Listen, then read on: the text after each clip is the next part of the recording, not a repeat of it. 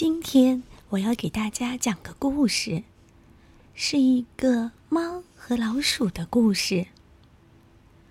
从前，有一只猫认识了一只老鼠，它大谈特谈自己是多么喜欢老鼠，愿意和它交朋友，弄得老鼠终于同意和猫住在一起，共同生活。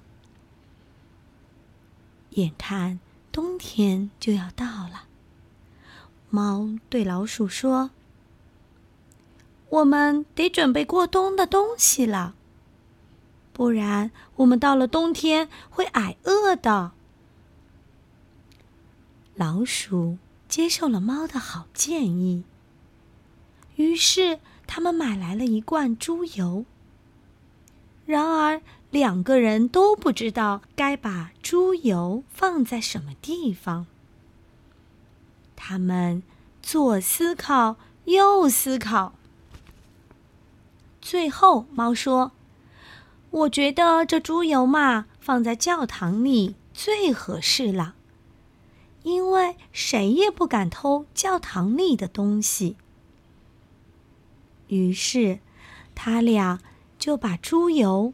放到了教堂里。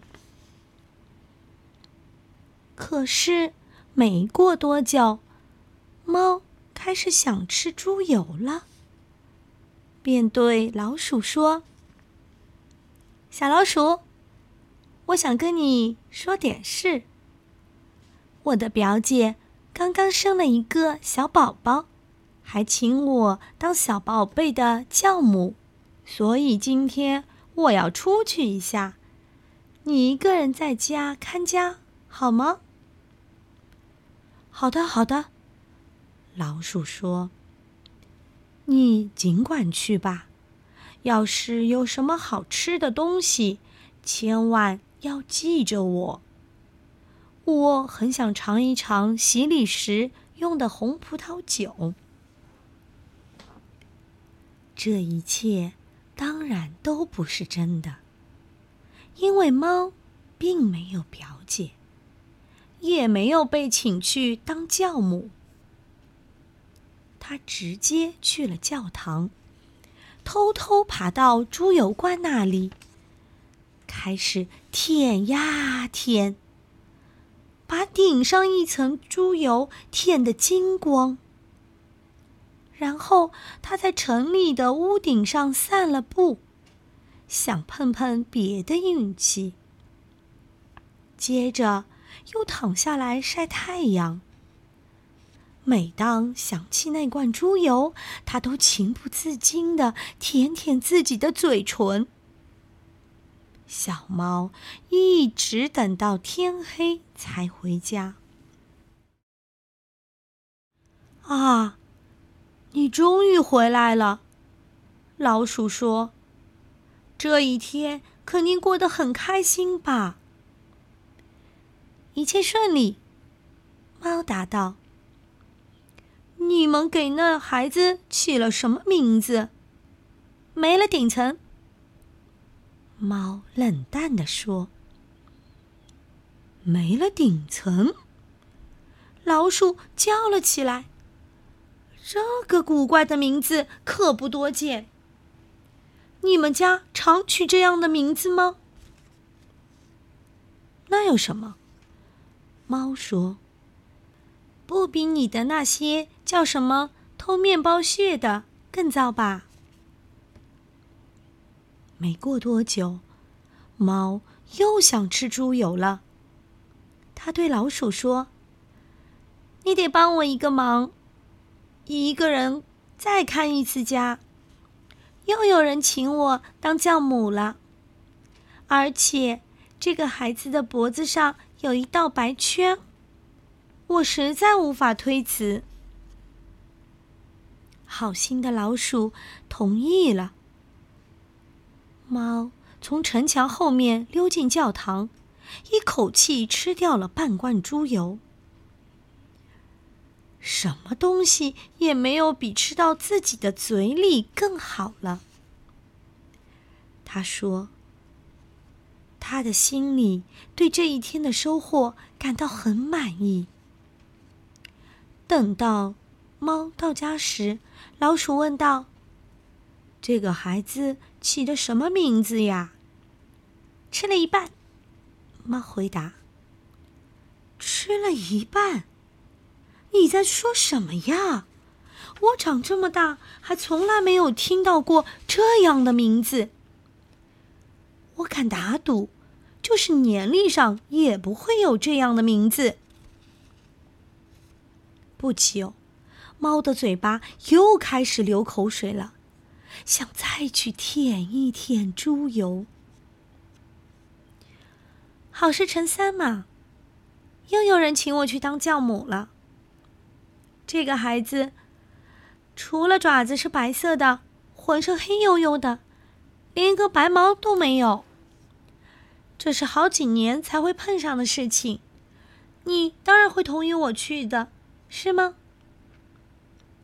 没了顶层，吃了一半。这些名字真怪，我实在弄不明白。老鼠回答：“你白天又不出门，整天穿着深灰色的皮袄，拖着长长的尾巴，坐在家里胡思乱想，当然弄不明白了。”趁着猫不在家。老鼠把屋子打扫了一下，把东西放得整整齐齐。可是那只馋猫把剩下的猪油吃得干干净净。人啊，只有把东西吃得干干净净，才能放心。他自言自语地说：“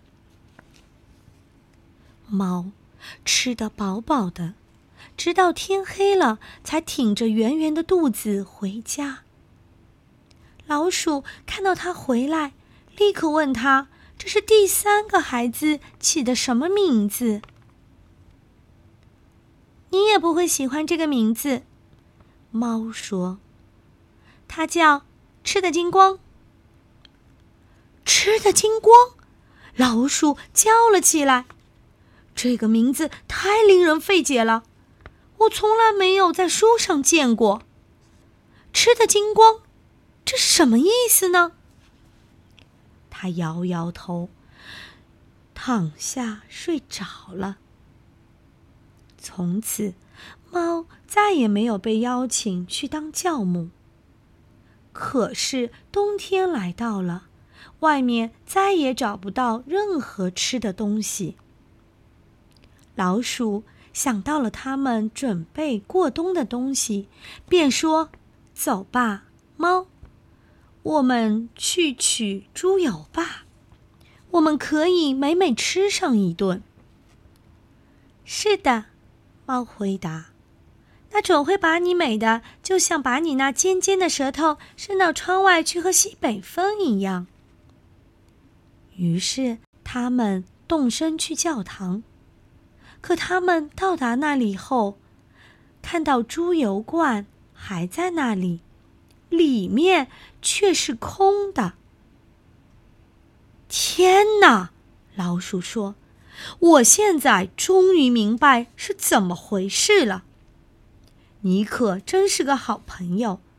你在去当什么教母的时候，把这些猪油全吃光了。”先是吃了顶上一层，然后吃了一半，最后，你给我住嘴！